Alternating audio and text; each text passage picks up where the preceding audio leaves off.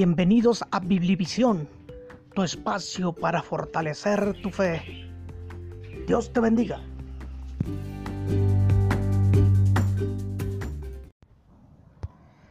Romanos capítulo 1. Una presentación multiforme. Pablo hace una introducción larga y a la vez multienfoque al dirigirse a esta audiencia. Realiza una presentación que lleva el interés de lograr que estos se dispongan a escucharle es tan importante su mensaje y su espíritu tan dispuesto a transmitirlo que busca no poner tropiezo desde el inicio a sus destinatarios, sino una transición suave a que consideren sus palabras. Veamos esta presentación polivalente. Primero que nada, Pablo presenta sus credenciales autoritativas, verso 1. Hay tres condicionantes que Pablo menciona en este texto para dejar sentada la autoridad que dice tener para dirigirse a sus destinatarios se presupone que existe un cierto conocimiento aceptable de cómo debe dirigirse alguien con poder autoritativo a una audiencia. De hecho, esta fórmula es muy usada por este autor al escribir sus misivas. Era, por así decirlo, la firma de autenticidad, tanto que cuando algunas cartas carecen de ello se sabe que hay razón de no hacerlo pasando de inmediato a tratar aquello que amerita ser enfocado. El sustentar su autoridad para dirigirse a la audiencia en Roma es necesaria como parte de su presentación ya que no le conocían directamente. La fórmula con la que Pablo se autodescribe es parecida a la bien conocida forma en que los profetas de antaño también escribían los mensajes del Señor. Algo común en ambas formas de identificar al autor humano de su mensaje radica en lo siguiente. Número uno, dar el nombre del profeta o apóstol. Dos, presentar o dejar en claro que habla con la autoridad de alguien que le envió. Tres, declarar el mensaje que ha sido destinado para la audiencia primaria y en ocasiones para las que vendrán.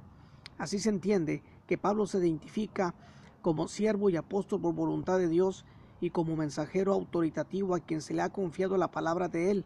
Con ello pretende dejar en claro que no es una simple carta entre amigos lo que escribe, sino verdaderamente la palabra del único verdadero Dios del universo. En segundo lugar, Pablo presenta la base de su mensaje en los versos 2 al 6. Observe que Pablo ubica su mensaje en la previa revelación sagrada de Dios en el Antiguo Testamento. De esta forma, se adelanta en asegurar que su mensaje puede ser buscado allí. Por lo tanto, quienes ya respetaban y obedecían tales oráculos tendrían una mejor disposición para escucharle. Él era conocido por procurar demostrar al Cristo en las sinagogas por medio de las escrituras, lea Hechos 18:28, y los destinatarios judíos en Roma habían oído decir que por todas partes se hablaba en contra del cristianismo llamándole secta, según Hechos 28-22. Por ello, al utilizar el apóstol las sagradas escrituras veterotestamentarias, pretende ganar la atención de sus destinatarios. La rueda de la profecía de Dios está de nuevo rodando en su soberana voluntad. Los prosélitos del judaísmo están siendo llevados en masa a la presentación del Evangelio que Pablo presenta. Esto estaba causando que muchos judíos se llenaran de celo. De allí que era importante que Pablo presentara argumentos seguros en favor del mensaje que predica. Deja en claro que si estudias las escrituras con un corazón no prejuiciado, encontrarás en ellas que la voluntad divina era salvar a toda la humanidad, no solo al pueblo judío del cual él era parte. En tercer lugar, Pablo presenta saludos a destinatarios en verso 7. Otro sello bien conocido de las cartas del apóstol era la combinación griega hebrea en su saludo, gracia y paz. La primera, gracia, forma natural del saludo griego. La segunda era el bien conocido saludo entre los judíos. En el contenido de este saludo se abrazan grandes bendiciones deseadas para los destinatarios. Gracia recuerda ese amor divino incondicional que le impele a tener misericordia de su creación. Paz, la bienaventuranza más codiciada por quienes, reconociendo su necesidad de Dios, buscan en él reconciliación. Ahora, es de notar que él menciona el origen de donde emana tal bendición que invoca a sus lectores. No es basado en buenos deseos solamente, sino de la presencia de Dios Padre y de Jesucristo, quienes tienen el poder de bendecir. Ahora, el, poner a Jesucristo al lado del Padre es un indicativo de que goza a la par del Eterno de un estado de comunión y participación de esencia y propósito unísono en la redención del hombre algo que las escrituras neotestamentarias han declarado abundantemente. Lea Romanos 5.8, Juan 17.21, Gálatas 1.3 y 4 y notará que siempre aparecen el Padre y el Hijo unidos en la redención humana. El siguiente punto, Pablo presenta su procuración de los romanos. Primeramente menciona que ha estado dando gracias a Dios por la vida de fe obediente de los destinatarios, versos 8 al 13. Una actitud digna de imitar es esta de gozarse con otros que también están sirviendo a Dios, aunque no hayan sido sembrados por nuestro medio. Con esta actitud parece decirles estamos en el mismo barco o del mismo lado de la lucha, versos 8 y 9. Enseguida acota que ha procurado ir a verlos desde hace tiempo, según versos 10 al 13 solo que ciertos impedimentos ministeriales le han evitado ir a ellos. Lea Romanos 15, 20 a 24. Él deseaba bendecir, reconociendo la gracia presente de Dios en ellos, pero a la vez deseaba también ser recreado por ellos, según verso 12. Esto suena interesante, pues es cierto que la convivencia entre creyentes es una comunión que bien llevada redunda en fortalecimiento de la fe.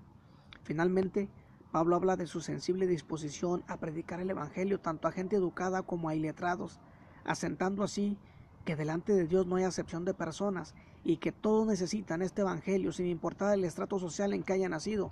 Versos 14 y 15. Como Pablo, seamos antisectarios por razones denominacionales, ensanchen su corazón para dar cabida a otros creyentes fuera de nuestra influencia denominacional, sobre todo si estos comparten el mismo credo bíblico. Renueven su predicación enfatizando que la salvación de Dios es necesaria para todo ser humano y sean pertinentes y sensibles en la forma en que se acercan a ellos para darlo a conocer. Pablo presenta la tesis de su tema, versos 16 y 17. Estos versos contienen en esencia el asunto que mueve al apóstol a escribir la carta. Se adelanta así a mencionar el antídoto a la condenación que pende sobre cada ser humano a causa de su pecado, no solo heredado de Adán, Romanos 5.12, sino al pecado de práctica de sus propias vidas, Romanos 3.23, el Evangelio que predica es la solución a la necesidad de justificación que requiere el mundo ante la demanda de un Dios tres veces santo. Para él es la mejor noticia que el hombre pueda escuchar, puesto que muchos están procurando tal búsqueda por medios equivocados. El judío, aunque tenía la ley, fracasaba en no someterse total e íntegramente a ella y por lo tanto bajo su condena. ¿Y qué decir del gentil envuelto en tantas pseudocreencias que no le otorgan la justicia que Dios pide de ellos? Él predica que la justificación del hombre está ahora proveída del Dios verdadero por medio de la fe en la persona de su Hijo, quien muere como sustituto del pecador. Esto es, que con su muerte paga la pena que éstos merecen y lo resucita como señal de que su muerte ha sido aceptada delante de Dios como el único pago posible para declarar a aquellos que crean en Cristo justos delante de Él, es decir, libres de culpa, gracias a su fe en Jesucristo. El ser humano está bajo pecado, dominado por la tendencia a quebrantar las leyes de Dios. Ahora Dios ha establecido la forma en que éste puede acceder a su justicia. El camino es Cristo. Pablo presenta razón de la depravación humana, versos 18 al 32 señala que la conducta libertina del hombre y contraria a los mandamientos de Dios es una trágica señal de que estos, habiendo sabido de él, no le honraron como lo merece, verso 21, sino que se hicieron sus propios ídolos para servir y adorar, versos 23 al 25. La situación del ser humano es entonces el fruto de su voluntad electiva para por deificar más las criaturas o a sí mismo en lugar de hacerlo con su Creador. Como Isaías profetiza, crié hijos y los engrandecí y ellos se rebelaron contra mí. Isaías 1.2. Uno puede preguntarse ¿Por qué sigue el ser humano así, alejándose siempre y más y más de Dios? Tres veces se declara en este pasaje el juicio judicial de Dios contra la conducta perversa del ser humano, versos 24, 26 y 28, por lo que la patente desviación espiritual y moral de este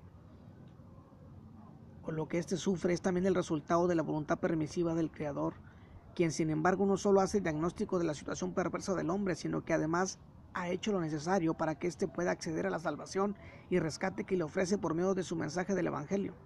El hombre que venga en fe a Cristo como el Salvador enviado para su vida podrá dar la espalda a esta vida de pecado atroz de experimentar en su interior la justicia y presencia bendita del Dios vivo que le transformará en aquello para lo que fue originalmente creado, para alabanza de la gloria de Dios. Como conclusión, Dios también declara que se ha acercado a la humanidad en la persona de su Hijo, que es la esencia de su mensaje o evangelio. Introduce así que el tiempo para que el hombre busque a este Dios y se relacione a Él bajo el credo de la justicia que le es transferida por poner su fe en Cristo como el que le salva de la pena y culpa de sus pecados. ¿Ya goza usted, lector, de tal relación? ¿Quiere saber más de cómo alcanzar esta justicia de Dios? Quede unos minutos al término del culto y permita que uno de nuestros miembros le indique por las escrituras tal camino. Dios los bendiga.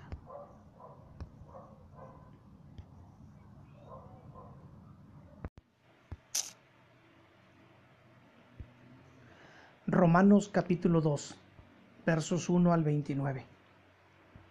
No es posible para el hombre excusarse de su pecado ante Dios. Es el versículo 1, por lo cual eres inexcusable, quien quiera que tú seas.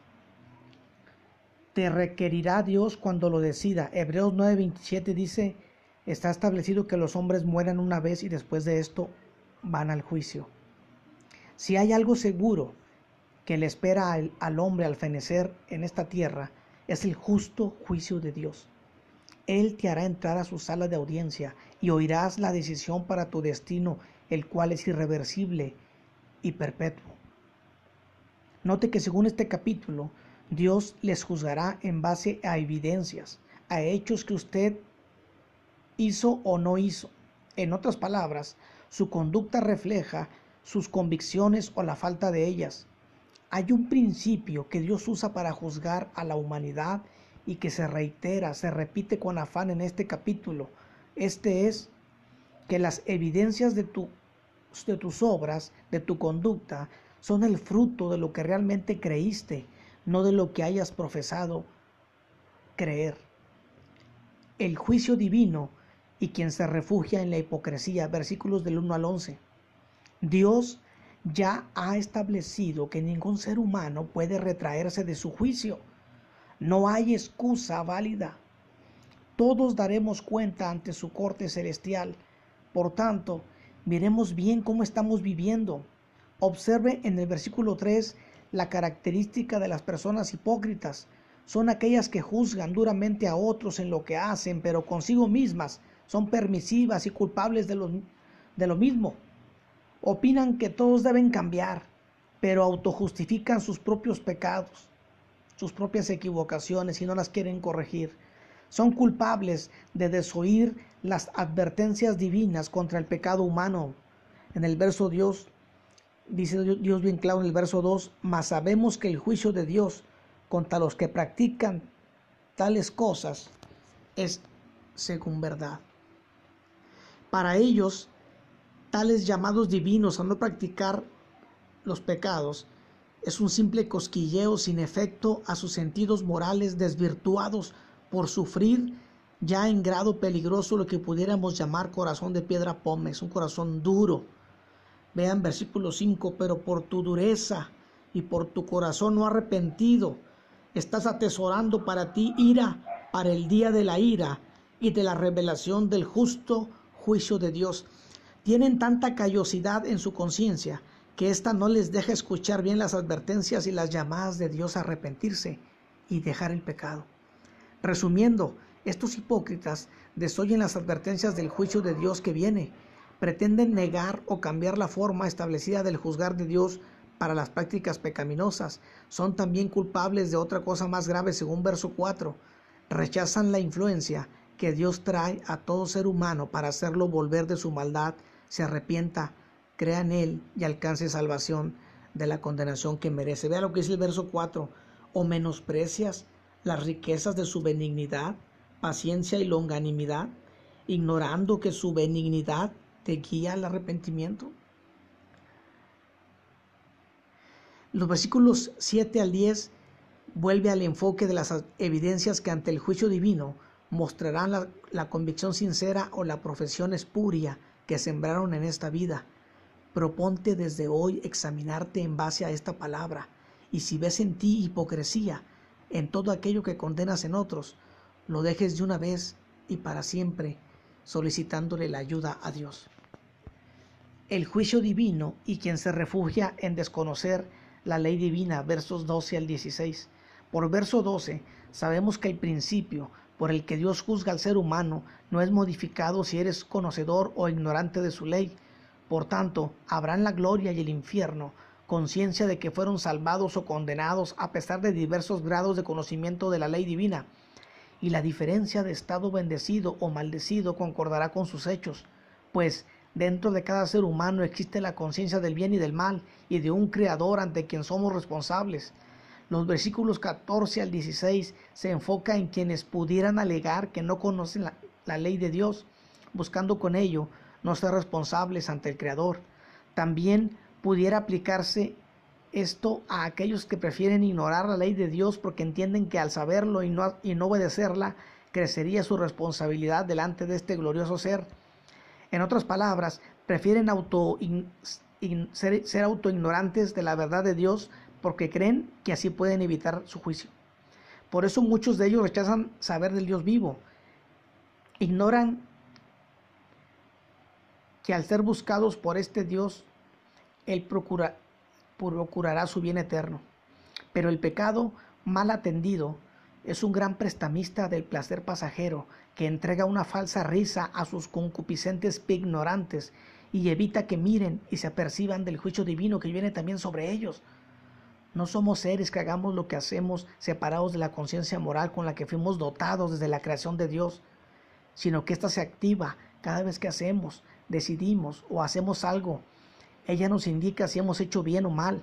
Por tanto, es claro que a ojos de Dios, Él ha puesto el sentir de su ley dentro de cada ser humano. Resumiendo, aun aquellos que carecen del conocimiento de la ley escrita de Dios gozan de cierta luz interior de lo bueno y lo malo. Esto los hace responsables punitivamente del juicio divino por pecar contra este grado de luz que reciben, y no será estorbo para recibir en caso contrario, si hacen bien, la gracia para liberar el juicio divino, en caso de que Él así lo decida el juicio divino y quien se refugia en la religiosidad, versos 17 al 29. La religiosidad es confiar en ritos realizados sin que estos logren el efecto de transformar las vidas de sus practicantes. La Biblia dice, tienen apariencia de piedad, pero niegan la eficacia de ella. Exaltan la devoción fervorosa en ritos, sin pensar en ser verdaderamente cambiados o afectados por ello en la forma en que viven. Tienen fe en rituales, mandados o no por su grupo donde asisten, y a la misma vez son flagrantes violadores de la ley escrita de Dios y creen que por sus rituales practicados serán libres del juicio de Dios por sus pecados. Han hecho de los medios para adorar a Dios el fin último. Olvidan que los ritos mandados por Dios en las escrituras les recordaba la intervención divina bendiciendo sus vidas, pero nunca deben estos ocupar el lugar de obediencia que Dios requiere y merece. No solo el judío fue y puede aún ser culpable de tal religiosidad, sino también el resto del mundo que ha caído en ello. Hay mucho profeso y practicante de ritos que no les muestran el camino correcto hacia Dios y los hay aquellos que conociendo los ritos aprobados por Dios en las escrituras para practicar hacen de estos un falso medio al creer que por practicar son librados del juicio divino, mientras a la vez permanecen practicando el pecado que Dios condena. Mucha gente delincuente tiene mucha aparente devoción religiosa, son fervorosos, pero a la vez están sumidos en el delito, que es a la vez el quiebre de las leyes de Dios. Por supuesto que tal conducta no les protegerá el día del juicio de Dios. No puedes ir por la vida ostentando tu práctica de ritos sin que éstos tengan el efecto de llevarte al verdadero Dios, quien puede transformar tu vida. El dicho, no puedo oír lo que dices porque tus hechos gritan más fuertes aplicado a estos ritualistas que divorcian el símbolo de los ritos de la realidad, que enseñan acerca de las obras que Dios hace en su favor. Cristo dijo, no todo el que me dice Señor, Señor entrará en el reino de los cielos, sino el que hace la voluntad de mi Padre que está en los cielos. Mateo 7:21. Como conclusión, los ritos bíblicos del Antiguo Testamento y del Nuevo Testamento, como son la circuncisión, la Pascua, el bautismo, la cena del Señor, etcétera, tienen como propósito final enseñar, recordar y desafiar a vivir en las verdades que simbolizan. En otras palabras, son símbolos de nuestro previo encuentro ante el Dios vivo. Él ha establecido que creer a sus seguidores. Tampoco podemos darle a estos ritos una interpretación propia, sino lo que simplemente simboliza según la Biblia. Y nunca olviden que estos apuntan a a quien merece nuestra mayor devoción, a Dios. Por lo tanto, quienes en su vida practican los rituales mandados por Dios deben con la ayuda de su Espíritu Santo vivir en obediencia santa que Él requiere a quienes profesan fe en Él. Así serán librados del juicio que viene. Dios te bendiga.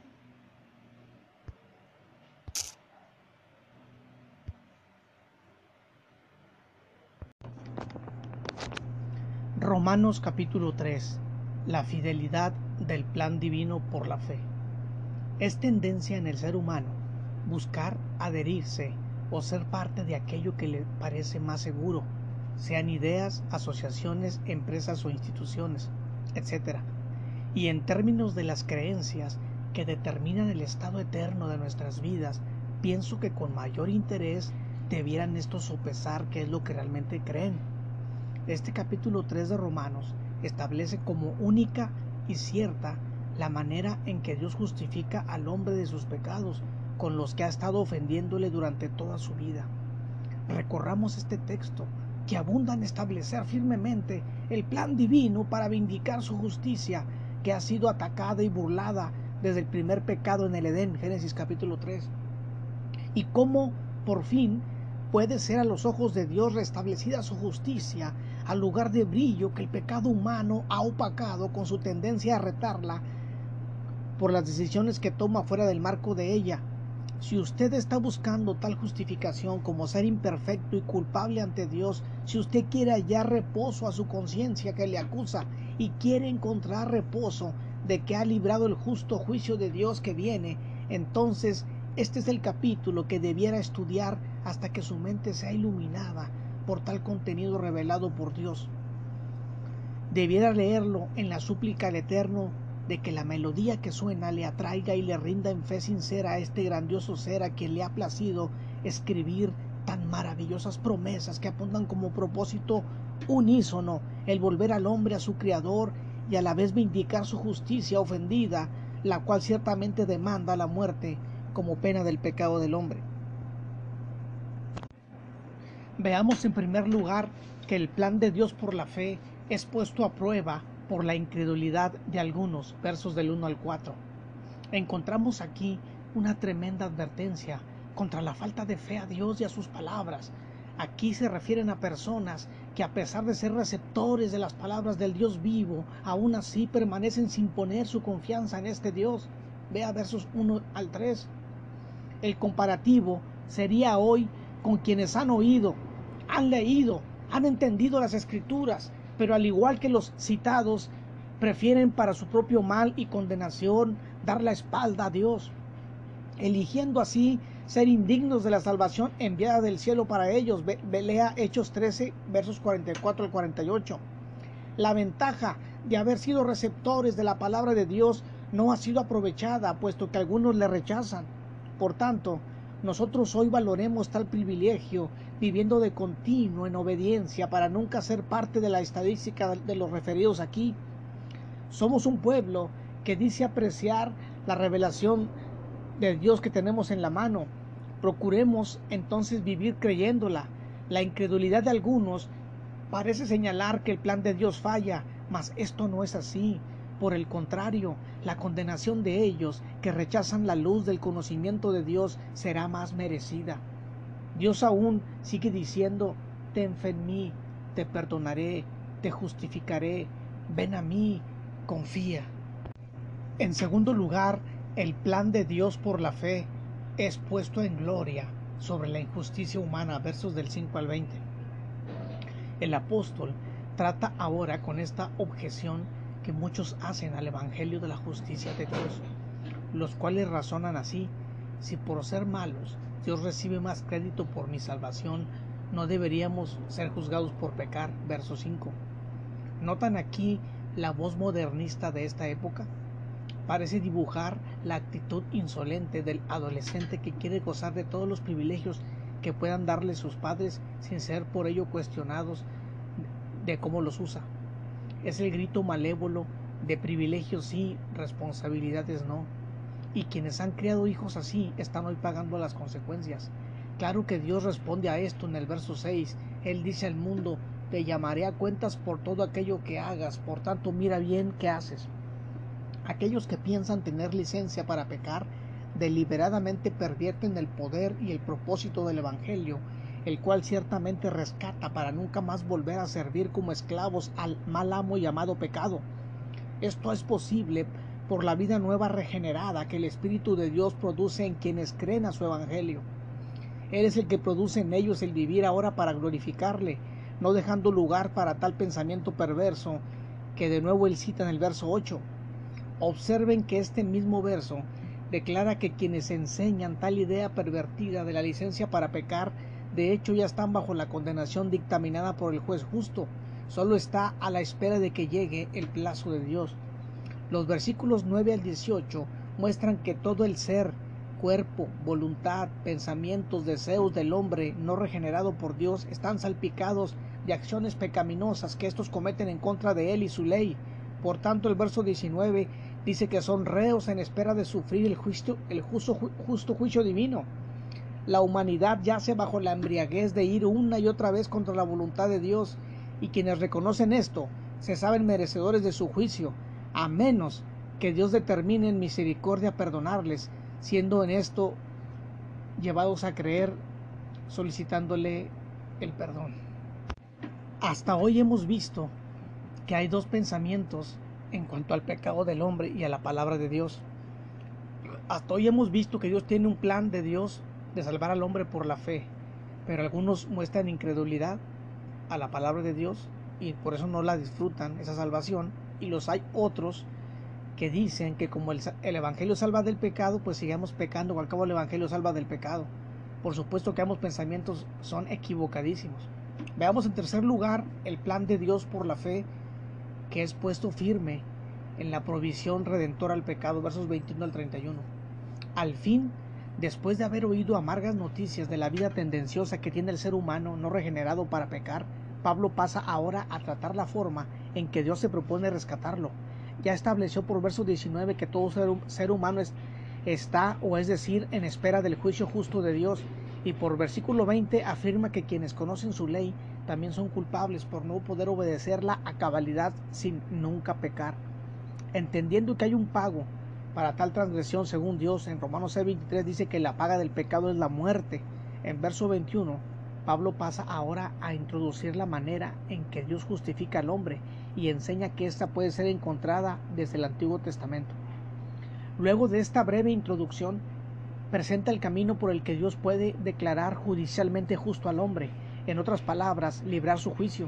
Y es aquí donde el plan divino es en verdad afirmado y establecido para nuestro bien eterno. En verso 22 se declara la persona, es decir, Cristo, por medio de la cual Dios puede justificarte. También dice el medio, la fe en Él, la fe en Cristo, para que puedas acceder a tal justicia y que toda la humanidad, sin distinción de raza, debe pasar por esta aduana de la fe por la justicia que Dios le imputa en Cristo. En otras palabras, Cristo es el único pasaporte al hombre para ser justificado. Versos 27 al 30 declaran que Dios no, no, hará diferencia, tanto el judío como el no judío se salvarán solo por poner la fe en Cristo.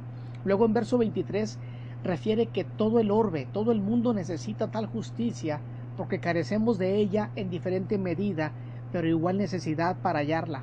Ahora en verso 24, note que esta justicia no está en venta, por lo tanto no puede usted pagar por ella.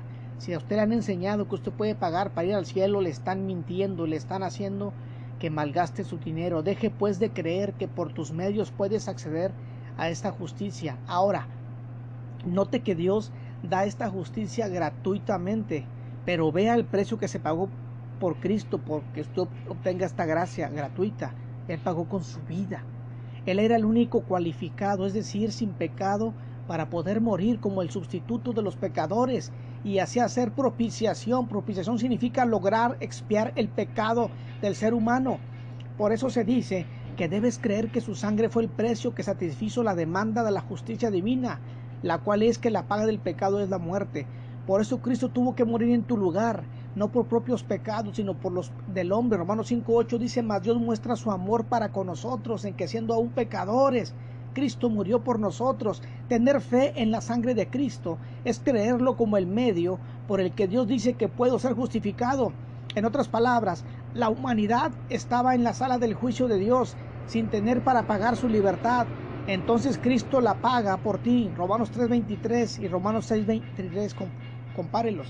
Ahora, de nada servirá saber esto si no pones tu fe, si no crees en esta gran obra de Dios hecha a favor de ti.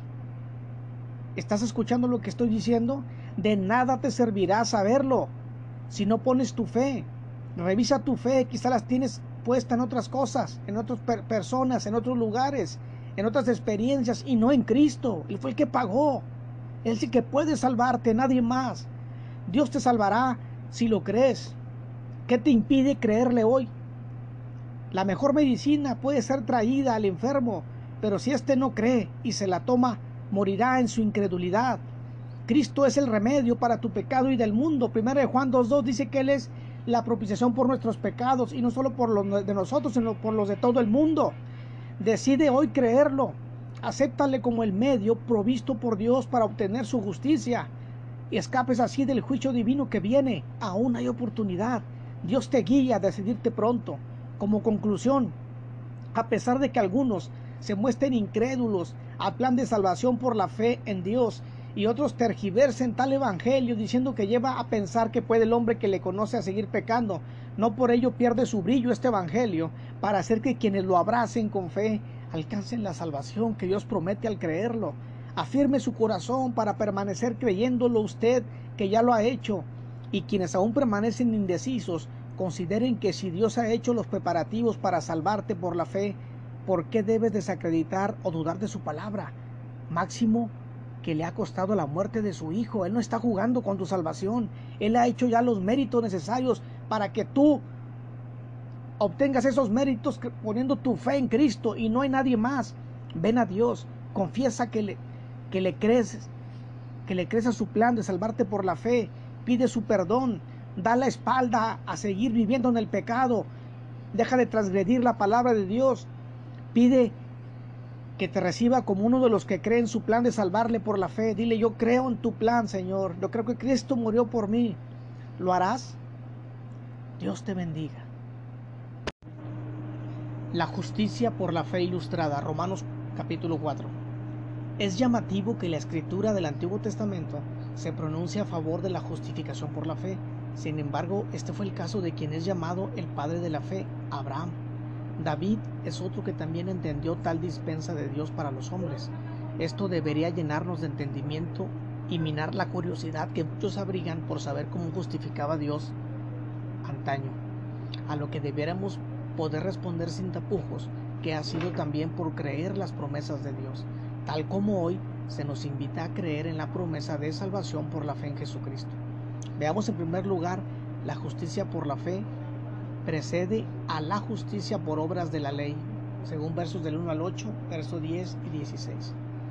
Para quienes se han gloriado de ser los receptores de la ley en Sinaí y le miran como el camino hacia la justicia, les es duro saber que la justicia por la fe sea precedente a la de la ley, y aún más que sea esta la obtenida por Abraham. Pablo va a edificar sobre tal preeminente justicia, asegurando que su carácter previo a la de la ley la hace más prominente. Claro que esta justicia de Dios por la fe en Él desecha a toda otra creencia profesada por otros y les desafía junto a estos de la ley a que pongan la fe en la justicia que Dios da al hombre al creerle.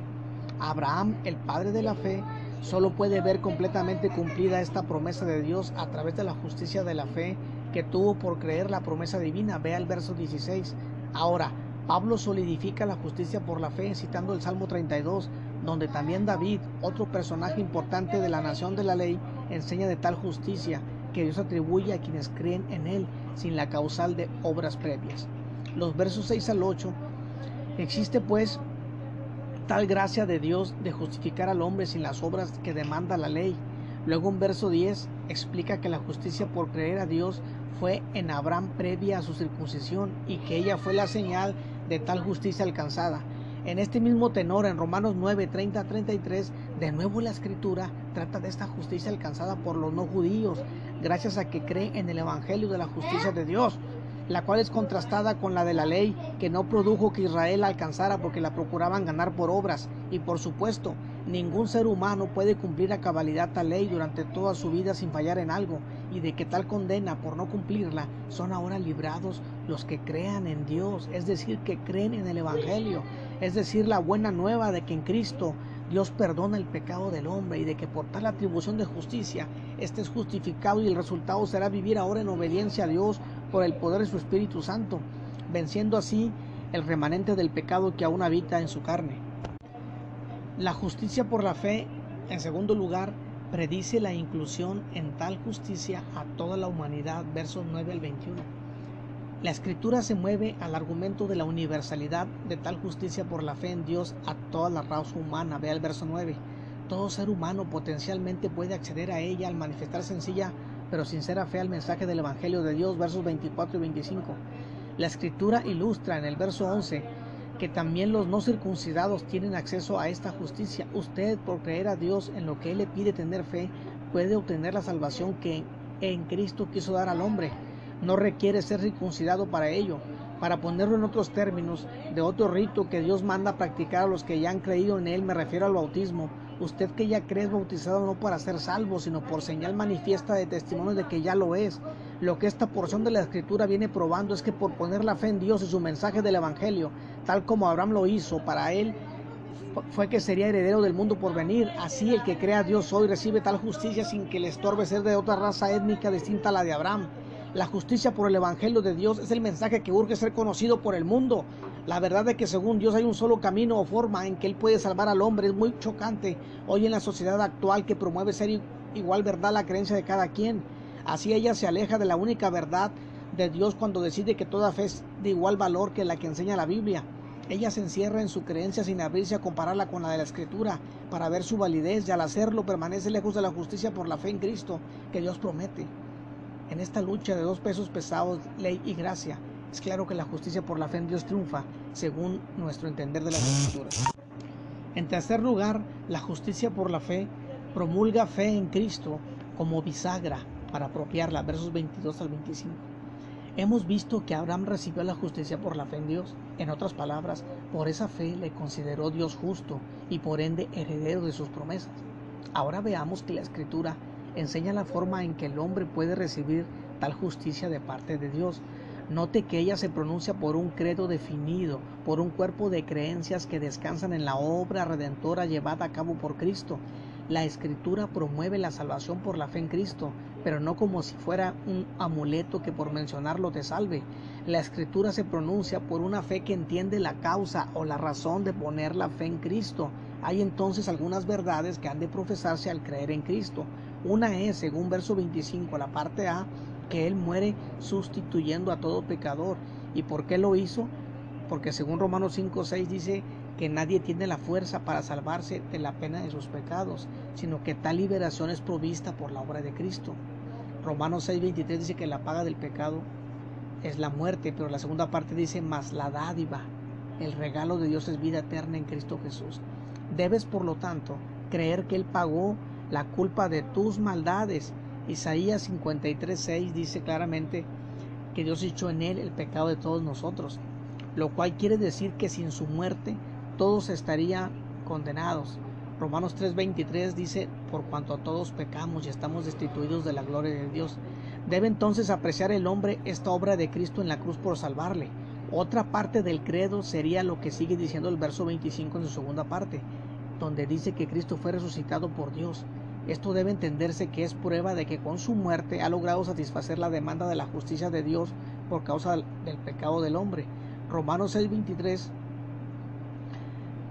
nos dice que uh, la paga del pecado es la muerte.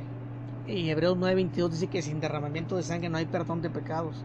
Y que al ser resucitado tiene el poder de presentar al hombre justificado a los ojos de Dios. Su resurrección es prueba de la justicia que el hombre puede recibir de Dios cuando éste se reconoce pecador bajo condena, pero se arrepiente de sus pecados y le dice a Dios, ahora creo en Cristo, ahora creo que en Cristo puede salvarme, gracias Dios por ser propicio a mi pecador. Tales verdades son parte del creer para recibir de Dios la justicia prometida por poner la fe en Cristo, el Hijo de Dios.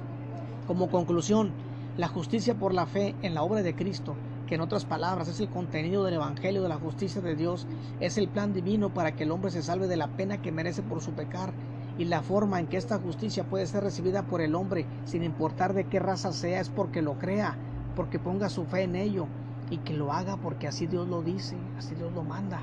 No dudes de la palabra de Dios. Si ya eres creyente en este Evangelio de Dios, glorifica con tu obediencia a quien te salvó. Si quizá tú eres de aquellos que no han puesto su fe sencilla pero sincera en este plan de Dios para alcanzar tu justificación, ¿qué esperas? Si has comprendido este mensaje, puedes ya hacerlo. Ven a Cristo por la fe, confiésale como el que logra hoy que puedas ser salvo por poner tu fe en su obra, en su muerte y resurrección. Dios te bendiga. Efectos en quienes reciben la justicia por la fe. Romanos capítulo 5. En lenguaje científico sencillo, se dice que para todo efecto existe una causa que lo produce. El presente texto Romanos 5 abre con aquellos logros sentidos en las vidas de quienes han recibido por causa de Dios la justicia por la fe.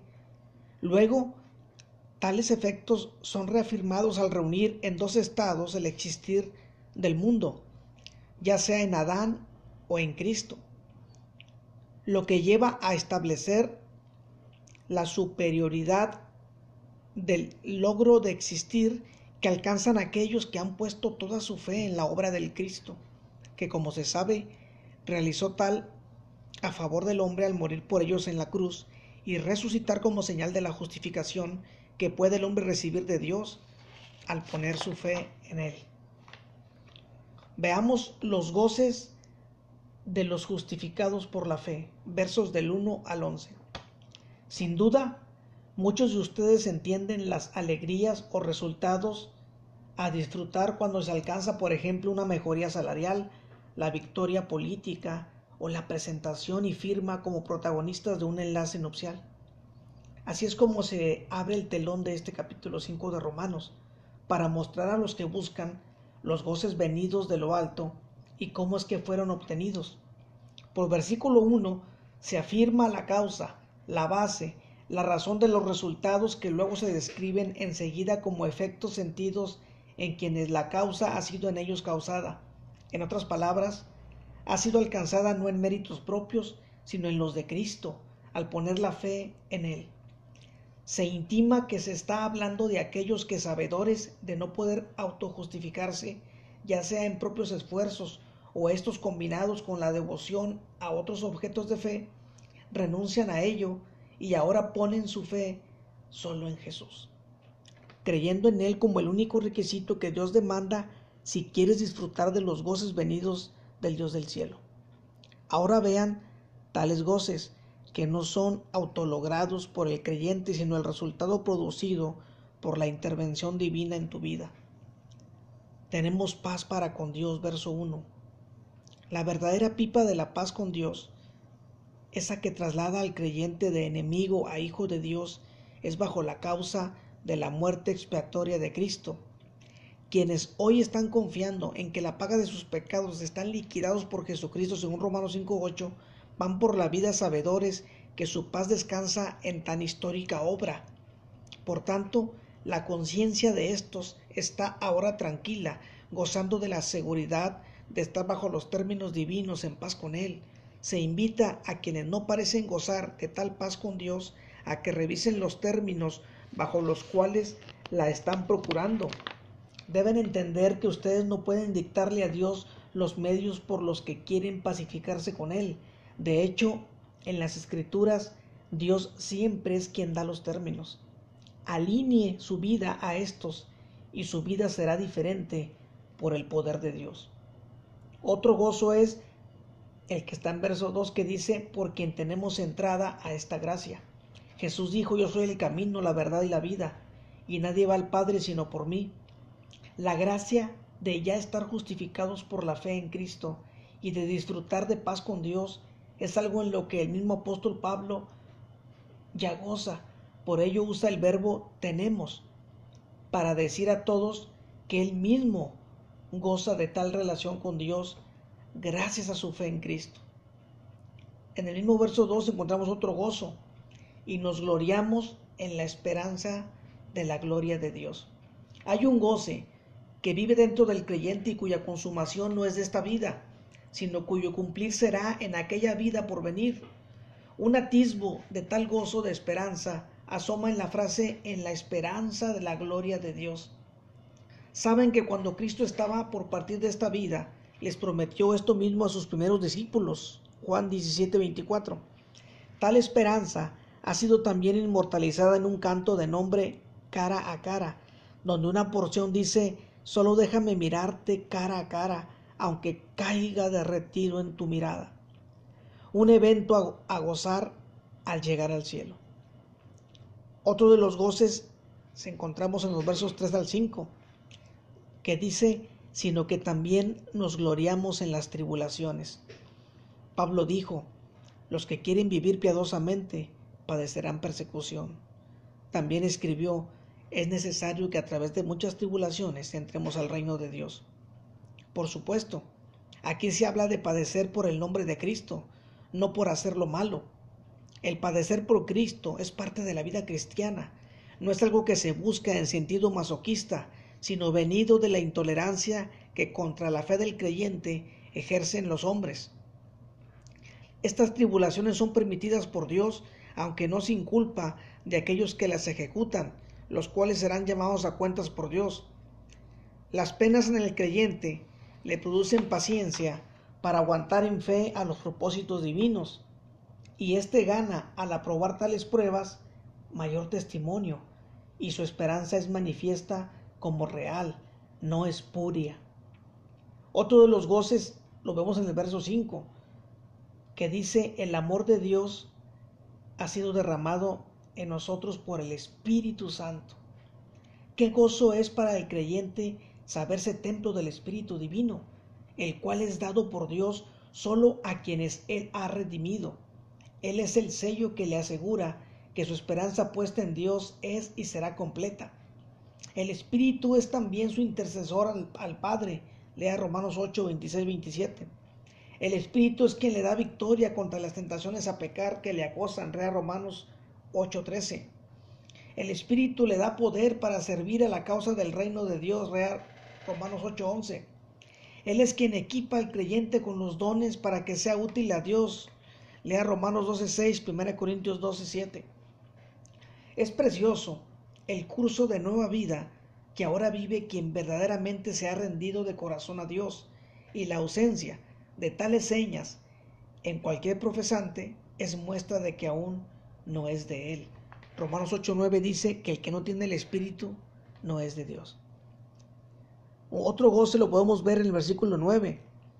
Dice, por Él seremos salvos de la ira. Ya en Romanos 1:18 se describe la ira que tiene Dios como desapruebo de todo lo malo que hacen los hombres. También en Romanos 2, versos 4 y 5, Él advierte que por ignorar su influencia que Él ejercita para salvar a la humanidad, esta atesora, es decir, acumula ira. En otras palabras, la conducta perversa pide a gritos los azotes de la ira de Dios y cuando ésta les llegue, no tendrán nunca la oportunidad de revertir su juicio y castigo, porque éste es eterno. Sabrá entonces, ya demasiado tarde, de todo lo que por no creer en Dios se perdieron. De esta ira de Dios, hoy detenida, pero que habrá de ser manifestada en lo porvenir, es de la que nos salva Cristo, por morir en la cruz del pecador, pero que solo es gozada por todos aquellos que ponen su fe en Él, como el que puede perdonar los pecados y resguardarles de la ira divina. Finalmente veamos un último de los goces, versos 10 al 11, que dice, por Cristo hemos sido reconciliados con Dios. La bandera blanca, símbolo de que la enemistad del creyente, que en otro tiempo era enemigo de Dios, ondea ahora bajo el claro azul de un cielo de reconciliación. Observe que dicho estado, que ahora disfruta con Dios, no es el logro de él mismo, que quizá crea que así por sus propios méritos lo alcanzó. Nunca.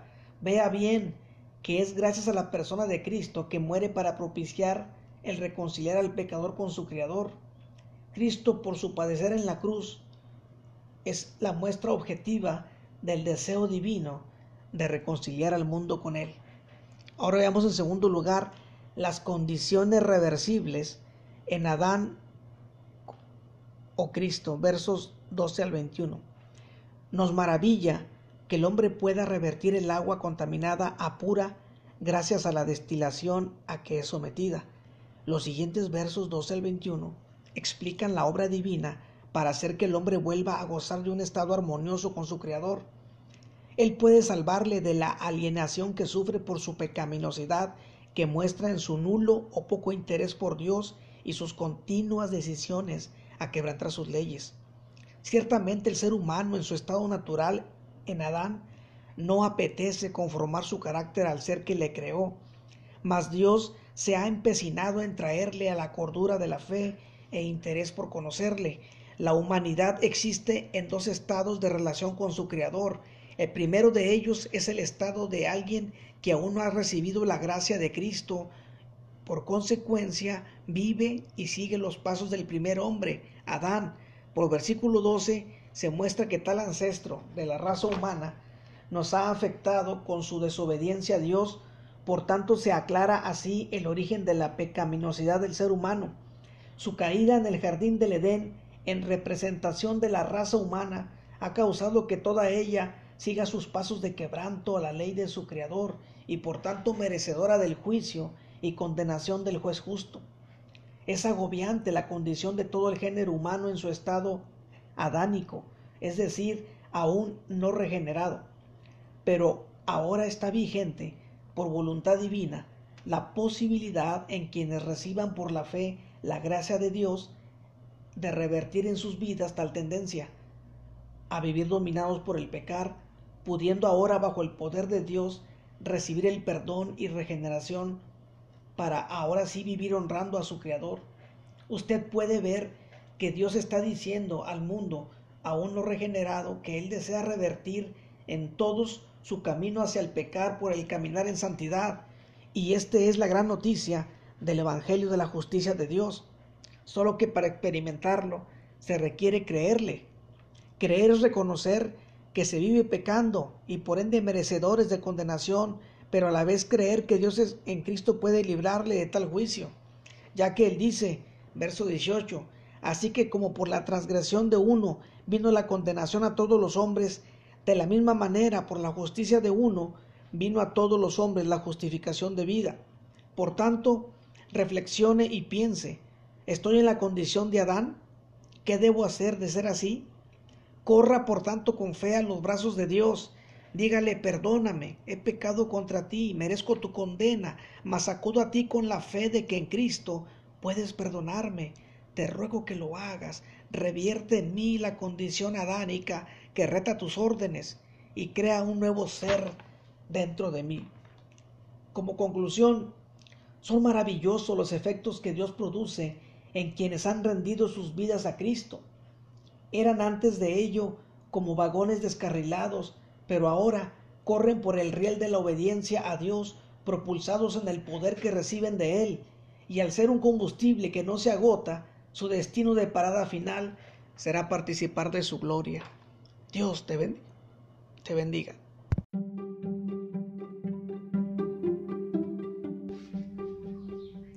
Los espero en la próxima entrega para fortalecer tu fe. Dios te bendiga.